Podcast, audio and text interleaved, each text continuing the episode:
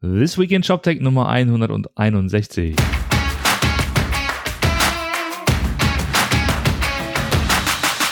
Ja, es ist wieder soweit. Es ist wieder Freitag und wir schauen zurück auf die ShopTech-Woche. Schönen guten Morgen, Martin. Guten Morgen.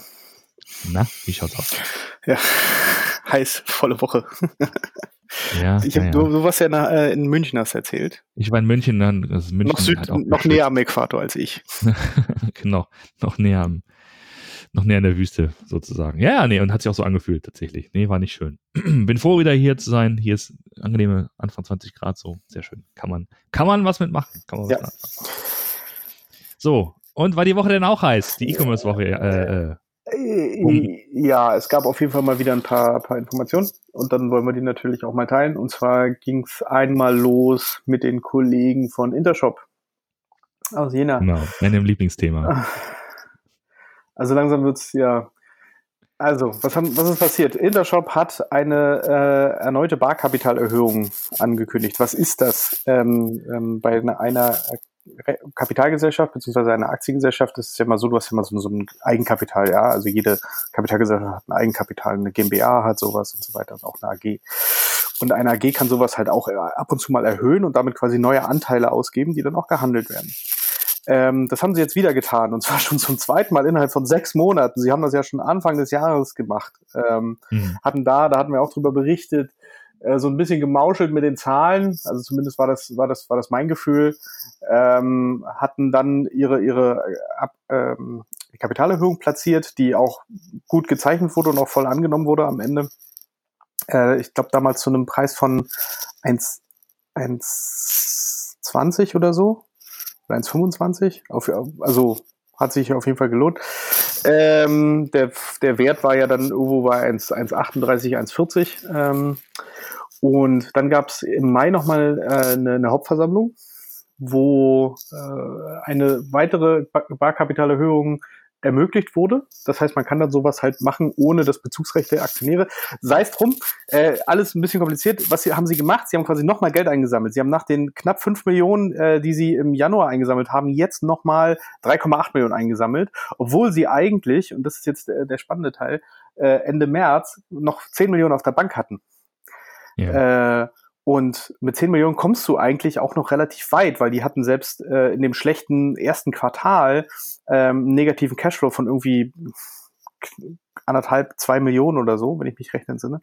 Also damit werden sie noch ganz weit hinkommen. Das heißt, die Frage ist, wieso haben sie schon wieder Geld aufgenommen? Und vor allen Dingen, Ja. wieso haben sie es diesmal komplett vorbei an den Aktionären gemacht? Weil die konnten nämlich keine Aktien zeichnen. Es ging nämlich nur an, an diese Anker-Investoren, die auch schon ihr Übernahmeangebot äh, platziert hatten, was übrigens auch sehr unerfolgreich war, wenn du von 30 Prozent auf knapp 32 Prozent hochgehst, dann ist, dann haben, war dein Angebot einfach scheiße. Ähm, sie haben auch irgendwie für 1,40 geboten, wo die Aktie 1,40 wert war. Das, also der Uplift war, war jetzt null und nichtig. Also ich habe so langsam das Gefühl, die wollen da einfach die kleinen äh, Anteilseigner äh, Stück für Stück halt rausschieben. Ähm, mit möglichst wenig Aufwand. Sie könnten ihnen ja auch irgendwie einfach 1,80 oder 2 Euro pro Aktie bieten, ja, dann wür würden die auch alle verkaufen. Aber das wollen sie nicht, ja, sondern sie wollen ja einfach nur irgendwie so ein bisschen die Leute dort, dort so mit, möglichst günstig rausdrängen. ja. Das ist schon echt nicht cool, Okay. finde ich persönlich. Ganz, ganz persönliche Meinung. Ganz Keine ganz Aktientipp. Achtung. Kein Aktientipp. Ähm, ja, wir verlinken, da gibt es einen Artikel zu, ne? Verlinken das. Und äh, no- noch, noch mal sozusagen, ähm, Intershop ist ja in der, in der, in der Situation, dass sie das ja veröffentlichen müssen. Wer weiß, was bei anderen Playern hinter den Kulissen so läuft, aber die haben leider das Pech oder wie man es immer nennen mag, dass sie halt transparent sein müssen. Das und man sich stimmt. darüber auch entsprechend Das Gedanken stimmt. machen Aber wenn du, aber wie gesagt, allein diese, also die Begründung stand, äh, sie benutzen das Geld für den weiteren Ausbau ihrer Cloud-Aktivitäten. Also haben sie jetzt auf einmal gemerkt, äh, dass es unglaublich teuer wird in den letzten sechs Monaten? Also es wäre ja auch nichts Neues. Also ich, wieso haben sie dann nicht vor sechs Monaten schon eine größere Kapitalerhöhung gemacht? Ja. Also Ja, es- absolut. Es macht halt alles irgendwie ähm, keinen Sinn. So, das Vielleicht halt gibt es ja einen Kommentar von Intershop dazu. Wir hatten ja irgendwie im Blog einen kleinen Kommentar zu einem Beitrag, der Ja. kam ja ein bisschen verspätet, ne? Da haben die, da haben Aber die Anwälte ganze drei Monate gebraucht, ehe sie was zusammengezimmert hatten. Herzlichen Glückwunsch. Genau, vielleicht gibt es ja, gibt's ja die Chance, dass man ähm, äh, mal ins Gespräch kommt, deswegen. Gut, also das Intershop. Ja. Äh, was, haben wir, was haben wir noch gesehen die Woche? Wir hatten noch gesehen, dass ähm, die Kollegen von About You ihren ersten Shop gelauncht haben, außerhalb von About, äh, des About You-Universums. Also es gab ja schon immer About You selbst und Edited, die auf dieser Backbone-Lösung liefen, äh, wie sie nennen, oder About You Cloud. Ich weiß gar nicht, wie sie gerade heißt. Damals irgendwann haben sie sie mal vorgestellt als Backbone. Äh, ja. Ich weiß gar nicht, wie sie jetzt gerade läuft. Und ähm, ich weiß noch, das war, ich glaube, Ende 2017 sogar. Ja. Ende 2017, Anfang 2018. Ähm, wo sie das ja angekündigt hatten, wo sie auch damals schon den ersten Kunden angekündigt hatten. Das war ja die, ähm, ähm, die Wittweiden aus der Autogruppe, ja. also auch aus der Autogruppe, ja, muss man auch mal dazu sagen. Und ähm, dieser Shop ist jetzt live. Ähm, zumindest war das die offizielle Meldung. Den haben wir uns dann mal ein bisschen angeguckt. Ja. Ähm, ja, ist halt ein Online-Shop. Also, ist halt ein Online-Shop. Genau. genau. Ist halt auch ein Shop, der ähm, ja, der noch sehr nah, sage ich mal, an dem Kataloggeschäft dran ist. Also Wittweiden gibt ja auch so ein paar Zahlen raus. Die haben ja mittlerweile einen Online-Umsatz von oder, oder einen Online-Anteil von ganzen 25 Prozent an ihrem Umsatz. Was muss man auch schon wieder sagen, sie haben 800 Millionen Euro Umsatz gemacht. Das heißt, 200 Millionen haben sie schon mal online gemacht. Das ist schon mal nicht schlecht. Ja. Aber das heißt auch, dass 75 Prozent immer noch aus dem Katalog kommen. Mhm. Ähm, das heißt, da ist noch ein bisschen Potenzial da zum Transformieren. Ich denke, äh, äh, vor dieser Kulisse haben sie eigentlich auch sich äh, oder haben sie auch diese Entscheidung getroffen, ähm, halt auf, auf die Backbone-Lösung zu gehen, die ja vor allen Dingen damit punktet, dass sie ja sehr skalierbar ist. So, das ja. ist ja eigentlich das, das große Thema, ähm, was du, was du bei, äh, bei About You mal mitbekommst. Und ähm, ja, mit 200 Millionen ist das schon nicht schlecht, ja, aber ich denke, wenn das Richtung 800 geht, dann macht das erst richtig Spaß. Ist eine interessante Frage, ob, ob man das bei der Zielgruppe noch so weiter steigern kann. Ne? Also Wittweiden ist ja, ist ja als Zielgruppe, wie sagt man das charmant? Ähm, Eine aussterbende Art? nein, nein, das ist nicht charmant. Martin, das war nicht charmant. Ich, ich ja. wollte sowas, sowas sagen wie ähm, äh, Menschen in gehobenem Alter, äh, ja. die, die da ihre, ihre, ihre Mode kaufen. Ja. äh, ich verstehe schon, was du meinst, aber man muss dazu sagen, äh, es, es werden ja immer mehr Menschen älter. So. Also ich glaube, David Weiden ist von mir aus, also oder wo, wo, wie ich so auch wahrnehme, eine Marke, wo man auch reinwächst. Das ist wie so ein Mercedes, ja. Den kaufst du dir halt irgendwann erst später. ist das so? Ja. Ja, dann ist ja die Frage, wann wir beide mal bei Weiden bestimmen. Ja, genau. Wann das, ist, ist das ist die Frage. Wann ist der Punkt? Wann wir zur aussterbenden Art gehören. genau. Ja, also so, so, so viel zum Thema About You. Das, ähm, und dann gab es ja, glaube ich, ähm, haben sie doch Depot zumindest angekündigt, ne? Dass äh, Depot bald kommt? Genau, sie Oder? haben Depot angekündigt. Also es gab halt neulich einen Podcast im OMR, den hat wir auch schon verlinkt, wo der Tarek Müller gesagt hat, dass es, er hat, ich glaube, 25 bis 27 Projekte hat er genannt, die im Moment in ja. der Implementierung sind. Und ähm, da wäre es einfach mal spannend zu sehen, was da noch kommt. Depot war halt einer, der davon genannt wurde, aber du hörst halt sonst auch nicht viel. Ähm, du siehst auch sonst nicht viele Agenturen, äh, die damit sich jetzt brüsten, dass sie jetzt About You-Implementierung machen.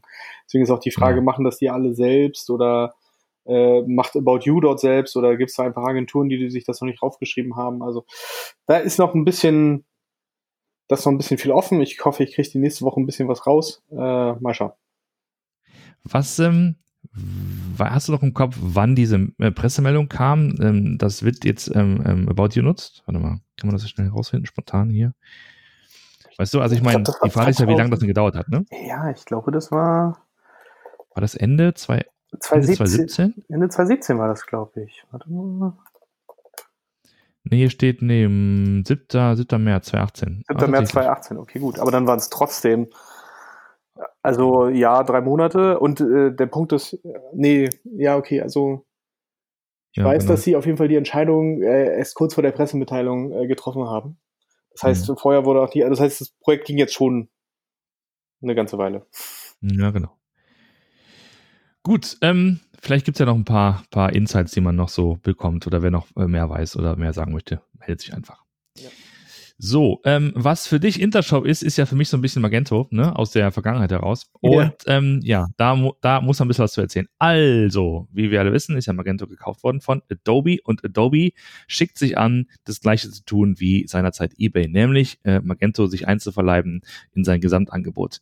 Es gibt jetzt einen Blogpost ähm, von Adobe, ähm, da wird nämlich Magento nicht einmal erwähnt. Es geht um die Adobe Commerce Cloud. Ich weiß gar nicht, ob wir schon gesagt haben, aber mal wieder eine Commerce Cloud. Ne? Da hat sich jemand wieder mal richtig Gedanken gemacht. Ganz, ein, ganz neu. Ein Angebot äh, in die Welt gesetzt, äh, das Commerce Cloud heißt. Na gut, äh, in dem Artikel geht's halt ähm, im Grunde genommen um alles das, was man äh, heute in, in E-Com Tech, Shop Tech als Hot Shit so nennen würde. Also alle Buzzwords sind drin, also Headless ist drin, API ist drin, Microservice ist drin, REST ist drin, GraphQL ist drin, alles dabei. Ähm, interessanterweise aber ähm, kein einziges Mal Magento erwähnt, obwohl so Links wie zum Beispiel zu diesem äh, PWA Studio ähm, auf die Magento-Seite verlinken. Also klar ist, es ist im Hintergrund die Magento-Technologie, aber die Marke wird nicht nach vorne getragen. Das finde ich schon ganz bemerkenswert. Und ähm, was so ein bisschen in dieses Bild reinpasst, das war ein Tweet, den habe ich letzte Woche gesehen. Da gibt's so ähm, einen kleinen Screenshot und zwar muss man wissen, im Magento Backend gibt's und gab schon immer so einen so einen internen Messaging-Service. Und da konnte man entsprechend äh, News lesen von Magento zum Thema Updates und so weiter und so fort. Und da gibt's, da gab's halt jetzt ein, ein Message, da steht drin, Free Ebook is open source always a better value. Was natürlich blöd ist und ein Schlag äh, ins Gesicht derjenigen, der, die halt mit diesen Open Source Versionen nach wie vor ihre, ihre, ihre Geschäfte bestreiten, was ein riesengroßer Anteil ist. Ich habe jetzt keine Zahlen, aber ich würde mal vermuten, äh, dass mehr Umsatz über Magento Shops läuft, die Open Source in Betrieb sind, als die, die ähm, unter Lizenzen laufen. Ja. Und, ähm, und, und das Bild komplettiert ein Tweet vom Rico, schönen Gruß Rico, ähm, auch schon seit, äh, seit der ersten Stunde bei Magento dabei ist, war der erste deutsche Community Manager überhaupt, der sowas geschrieben hat wie, ich paraphrasiere mal, also wenn ihr mich vor einem Jahr gefragt hättet, so, was ich, was ich aus dem Shopware mache, um Gottes Willen nein, aber jetzt habt ihr mich sozusagen am Schlawickel, jetzt habt ihr mich überzeugt. mit der ähm, neuen 6er-Version, muss man ja dazu sagen. Mit der neuen 6er-Version, genau. Und das ist finde ich in, in, in Summe, in, in, wenn man das so zusammensieht, schon bemerkenswert.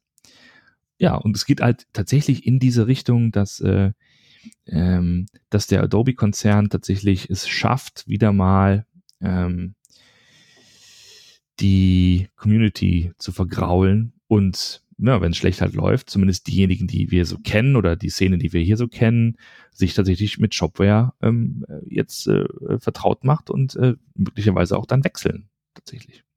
Ja, gut, ich meine, das war jetzt äh, einmal, einmal der Rico. Ähm, die Frage ist, wie viel, auf wie viel das von den anderen noch zutrifft, aber grundsätzlich die Richtung, die Adobe dort einschlägt, ist natürlich bemerkenswert. Ja, be be bemerkenswert ist ein. Ich meine, das, ich, ich glaube nicht, dass, dass das eine Blödheit ist oder eine oder so ein, so ein Lapsus oder so sowas Nein, einfach mal so passiert ist. Kalkül. Das ist totales Kalkül und ähm, ja, vielleicht vertraut man auf den Login-Effekt, dass man sich denkt, naja, komm, ey, bevor die Leute von, von Magento zu Shopware wechseln. Das würde ich nur nicht Bevor alle Agenturen sich, ne? Das, äh, das wird eh nie passieren. Ich, ich würde es sogar, ich würde sogar eher andersrum drehen. Ich glaube nämlich, sie verdienen natürlich an diesen äh, Enterprise beziehungsweise Closed Source äh, ähm, Lösungen so viel mehr Geld, dass selbst wenn von den äh, weiß ich nicht, von den äh, 100.000 äh, oder 500.000 äh, Magento-Shops nur 5% Wechsel, das immer noch lukratives. Business für sie wird. Genau, also wenn du, wenn du sozusagen mehr, mehr Enterprise-Kunden onboarden kannst in diesem Angebot, als du Open-Source-Kunden verlierst, dann natürlich. Genau. Ne? Also vollkommen, vollkommen klar, da kennt man natürlich nicht die Zahlen. Ähm, der, der, der, der Aufhänger der, des, des Magento kaufst. Damals war aber genau dieses Thema. Weltweit bekannte Marke, weltweit, äh, weltweit vernetztes Ökosystem, weltweite Partnernetzwerke und so weiter und so fort. Das ist ja ein großes, ein großes Argument gewesen für den ja, Kauf. Ja, aber das war es doch bei eBay damals auch und wie haben sie sich verhalten? Natürlich, genau. Also sie und, haben sich ähm, genauso verhalten. ja, richtig, also, genau. Äh, was du in eine Pressemitteilung dann, reinschreibst und was du ja, das, das ist so. Das ist natürlich bezeichnend, dass ähm, dass dem dann halt kein Wert mehr beigemessen wird. Wenn man also hört, ne, also das heißt, äh, man fadet so ein bisschen die Community aus, man fadet diese Marke Magento aus, man, ähm, man schafft diese Magento Imagine ab, indem man sie sozusagen als Unterkonferenz der, ähm, der Adobe-Konferenz äh, firmiert. Und ist ja absehbar, dass dann irgendwann mal das komplett ausgefadet wird. Ne, das heißt, dann hat man diese Marke mit, mit allem Pipapo sich dann teuer gekauft, nur um dann äh, mittelfristig die sozusagen auszufaden und äh, ins, ins Adobe, in die große Adobe-Familie. Ja, Familie aber es ist jetzt ja auch kein neues äh, Kalkül, dass du einfach äh, Wettbewerber vom Markt nimmst. Dass du sie einfach kaufst, damit du kontrollieren kannst, was mit ihnen passiert. Und das muss nicht immer sein, dass du möchtest, dass sie wachsen. Ja. Also das ist jetzt. Adobe ist sozusagen der, der FC Bayern unter den ähm, äh, Plattformanbietern. Also sage ich mal, der, der genau. Totengräber des, des äh, Open Source Gedankens. das sind jetzt zwei sehr schön tweetbare Statements, die wir vielleicht nochmal ähm, ja, rausbringen sollten. Also das ist halt ganz bemerkenswert und wie gesagt, ich habe ja so ein bisschen eine, ähm, eine eigene Magento-Historie und beobachte das halt immer sehr interessiert, was da passiert. Und ich denke, man, ja, die Geschichte wiederholt sich, ne? Ist ganz interessant. Ja, es ist eigentlich traurig. Das muss man leider so sagen. Ja. Aber gut. Bin jetzt mal gespannt, inwieweit dieses ganze Mage One-Thema dann groß wird. Ne? Also auch dann äh, schönen Gruß an die Kollegen, äh, die jetzt diesen Magento 1 Support dann weiterpflegen wollen, eben weil es natürlich äh, sehr viel äh, Business noch gibt, was über die Einser läuft und was nicht einfach so äh, transportiert werden kann oder migriert werden kann zu entweder Magento 2 oder Shopware oder was auch immer. Ja, da viel, so viel zum, zum Thema äh, Totengräber des E-Commerce, ja, genau. Mhm. Dann äh, wollen wir noch mal kurz, was heißt ja kurz? Wir haben ja unseren, unsere kleine Reihe gestartet. Unsere kleine ähm, äh, ShopTech-Gebote-Reihe. Wir hatten die ersten beiden, schon die letzten beiden Wochen. Genau. Und jetzt kommen wir zum dritten. Genau. Und das dritte Gebot heißt da, traue Daten und nicht nur deinem Gefühl. Worum geht's, genau. Roman? Worum geht's, genau. Ähm, das ist ein etwas, äh, sagen wir mal, allgemeineres äh, Gebot, das sich jetzt nicht nur allein auf die Auswahl der Technologie ähm, beschränkt, sondern grundsätzlich ähm, den, äh, die Anschaffung, den Betrieb und das Business rund um äh, naja, digitalen Handel betrifft. Ähm, was wir aber sehen ist, also das Gebot gibt es aus mehreren Gründen. Äh, es ist mir eingefallen, weil zum Beispiel es gab in der Magento-Zeit, das ist die Anfangszeit von Magento, tatsächlich so dieses Phänomen, ähm, dass die Menschen äh, dass Händler und Marken Magento-Shops wollten. Die wollten online gehen und die wollten sofort Magento haben. Und das war aus dem Gefühl heraus, das ist eine gute Software. Das hat man nicht getestet, das hat man nicht an Daten belegen können, sondern das hat man einfach gemacht, weil der Name cool war. Ähm, das ist sozusagen die eine Facette. Die andere Facette ist natürlich ähm, im täglichen Betrieb. Äh, man denkt, die Kunden, die brauchen eine abgefahrene Klickstrecke, die brauchen noch hier eine Recommendation und im Warenkorb bitte auch nochmal ähm, eine Möglichkeit, was sich ähm, zusammenzuklicken. Und überhaupt äh, braucht man viel mehr Konfiguratoren, eine, eine sehr, sehr feingranulare Suche, bitteschön eine Filterstruktur und, und, und. Und ähm, weil, weil, wo man gerade so schon dabei ist und sich sozusagen dieses Bild selbst im eigenen Kopf zeichnet und sich denkt, ja, das brauchen meine Kunden und natürlich werden dann die Aufwände größer, die Projekte werden größer, weil die Anforderungen auf einmal größer werden. Nur um dann vielleicht irgendwann mal zu, festzustellen, ja, was sich da gemacht hat, ist total overs oversized, die Kunden brauchen das gar nicht so. Ja. Das Bauchgefühl ja. also getrügt und dieses trügerische Bauchgefühl führt irgendwie auch zu mehr Aufwand und zu mehr, mehr Komplexität. Ja. Weil, und das hätte man ja alles verhindern können, oder? Das hätte man verhindern können mit äh, ein paar einfachen, mit ein paar Tests, mit ein paar Befragungen, mit ein paar Beobachtungen. Nicht sofort mit der großen Keule, nicht sofort ähm, eine, eine, einen großen RFP, hat man letztens ja darüber gesprochen, ne, sozusagen in die Welt setzen und dann hoffen, äh, dass man, dass man die große Lösung für alles findet, sondern einfach mal ein paar kleine Annahmen, ein paar genau. Hypothesen. Und da darf man auch gerne ein bisschen, bisschen frech sein. Also ich äh, mache das auch ab und zu mal, dass wir einfach ähm, Sachen einfach mal irgendwo einen Link hinsetzen. Äh, nach dem Motto, äh, ja. hier könnte jetzt eine Funktionalität versteckt sein. Weiß ich nicht. Äh, ja. Storefinder oder sowas, ja. Und dann äh, packst du einfach ja. nur dahinter eine, eine, eine Landingpage, wo du sagst, vielen Dank, äh, das befindet sich hier noch im Aufbau, äh, ähm, äh, wird demnächst da sein. Aber du hast dann zum Beispiel schon mal Informationen, wie viele Leute das überhaupt interessiert, die da drauf klicken würden. Weil äh, die haben ja offensichtlich, die waren offensichtlich angetan von dieser Funktionalität wollten sie nutzen, Dann, und dann äh, kannst, kannst du dir oder kannst du mit, mit mehr Gewissheit sagen, dass diese Funktionalität gut ist. Und das haben wir auch geschrieben, du musst immer so ein bisschen unterscheiden. Ähm, es gibt ja immer zwei Arten der, der Hypothesen. Was du baust, also wirklich äh, ist, ist ein Feature, ist eine Funktionalität, ist ein Shop, was auch immer, ein Kanal halt wichtig. Und das zweite Thema ist dann, wie du es baust. Das ist ja dann mehr die, die, dieses, äh, ja, dieser Optimierungsgedanke, diese Optimierungsfalle, von der du ja auch schon mal geschrieben hast, äh, dass man halt nicht äh, gucken sollte, dass man noch jedes äh, halbe mögliche Prozent noch irgendwo rauszieht. Ähm, das, das kann man halt auch damit machen, aber man sollte immer versuchen, erstmal die Fragen äh, zu beantworten, was will ich denn bauen? Was ist denn überhaupt sinnvoll? Mögen das denn meine Kunden? Und dann kann ich mir überlegen, wie kann ich das denn mhm. dann noch verbessern und optimieren? Ja. Ja. Ja, und absolut.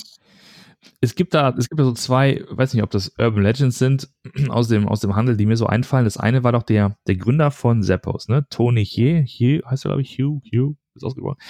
Ähm, der hat doch gedacht, so Mensch, wir müssten doch mal versuchen, ob wir nicht irgendwie Schuhe übers Netz verkaufen können. Und dann hat er irgendwie, ist er zum Schuhladen hin, hat irgendwie Fotos äh, gemacht von den Schuhen im Schaufenster und hat die auf eine einfache Website gestellt und dann einfach mal gesehen, ob die Leute drauf klicken, weil sie den Schuh vielleicht online kaufen ja. würden. Ne? Äh, die, also die Geschichte geht sogar so weit, er hat es zum Kauf angeboten, die Leute haben das gekauft, er ist dann in den Laden gegangen, hat die Schuhe gekauft, hat sie verpackt und dann verschickt. oh. Das ist, das ist die. Geschichte, die so rumgeht. und das zweite, das kommt so aus dem, aus der, aus der Rocket Internet Welt. Ähm, ich meine, das war damals schon, nee, also eigentlich noch vor, also aber als die Samwas sozusagen noch allein aktiv waren und diesen ersten eBay-Klon gebaut haben, ja. dieses Alando, dann lief das Backend noch auf Google-Tabellen. Ähm, nach dem Motto, komm ey, wir wollen noch mal nur kurz checken, ob äh, das Thema ähm, äh, Online-Aktionen hier auch in Deutschland funktioniert. Wir wollen aber nicht viel Geld ausgeben für die ganze Struktur und das ganze Backend und so. Lass doch einfach mal wirklich so einen extremen, extremen Hack ja, ja. im Grunde genommen machen. Ähm, und Absolut. so ein System nutzen. Also es wird nicht Google-Tabellen gewesen sein, weil das war 1999, da gab es das noch nicht aber es, es wird irgendwas Excel-mäßiges gewesen sein, äh, ja, auf dem das dann halt irgendwo das als quasi Server in Anführungszeichen lief, ja. als Datenbank. äh, aber ja, genau. da gibt es viele. Also Rocket hat, hat da einige so eine Geschichten, wo sie einfach Sachen einfach mal kurz kurz hingesetzt haben, ohne dass da wirklich Großfunktionalität war, sondern äh, wo man sich erst darüber Gedanken gemacht hat, äh, ähm, was man machen möchte und sich über die Skalierung, also dass du das wirklich auf so, sag ich mal, steinerne Füße stellst, dass das auch äh, einen gewissen Ansturm äh, übersteht dass man das erst später macht. Ja, genau.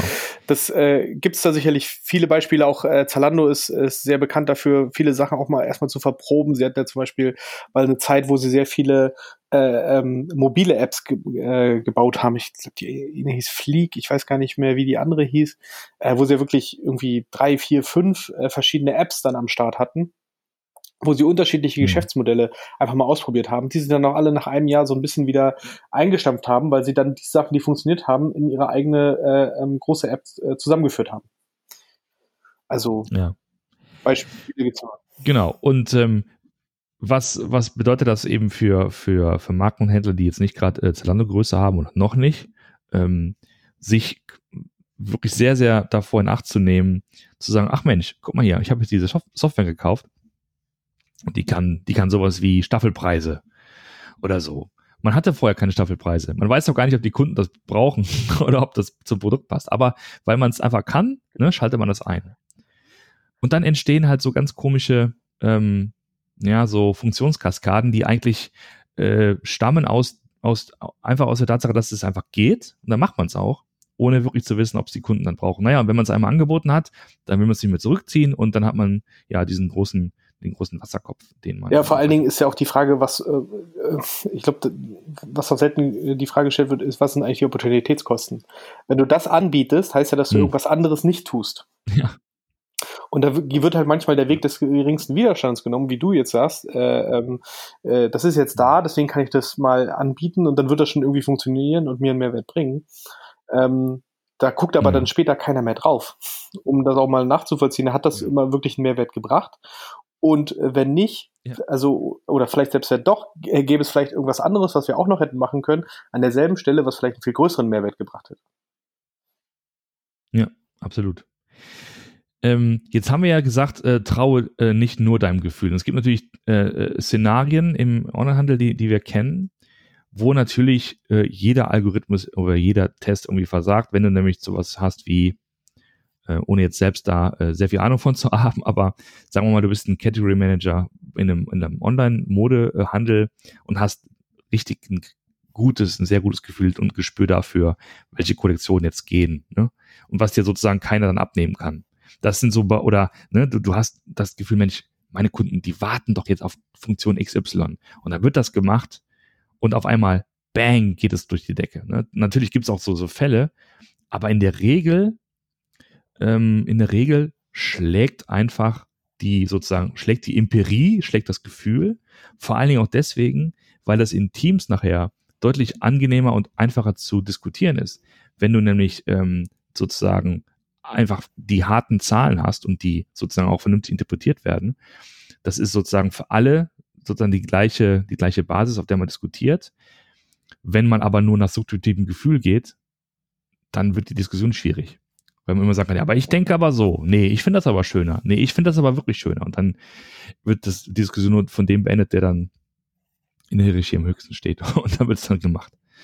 Und das ist natürlich tödlich für so eine ja. vernünftige äh, Weiterentwicklung. Absolut. Da muss man, da muss man auch ein bisschen aufpassen, natürlich äh, immer da den, den, den goldenen Mittelweg zu finden, weil, wie du schon meinst, einige Sachen lassen sich schlecht in irgendwelche Algorithmen packen. Aber der Punkt ist, äh, wovon ich eigentlich immer fest überzeugt bin, die Entscheidung lässt sich vielleicht nicht in den Algorithmus packen, aber das Ergebnis äh, lässt sich vergleichen. Und das kannst du dann ja, mhm. und das kannst du dann ja auch benutzen, mhm. um zu argumentieren. Das heißt, du kannst ja dann einfach mal sagen, mein Gefühl sagt mir jetzt hier Option A, äh, wir haben jetzt hier noch Option B, das kam vielleicht irgendwoher, irgendwie äh, noch von einer anderen Person oder was weiß ich. Lass uns das einfach mal gegeneinander checken. Und dann kannst du ja anhand der, der Ergebnisse ja, definitiv genau. immer sehen, was besser war. Es war dann ex an, also ja. hinterher, aber es gibt dir trotzdem äh, Einsichten für die Zukunft. Ja, absolut.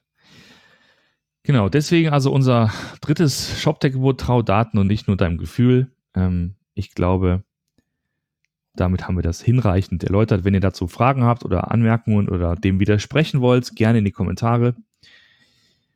Ansonsten, glaube ich, können wir uns jetzt an dieser Stelle hier und jetzt auch ans Wochenende verabschieden. wünschen noch ein schönes, erholsames Wochenende und dann hören wir uns nächste Woche. Bis dann. Tschüss.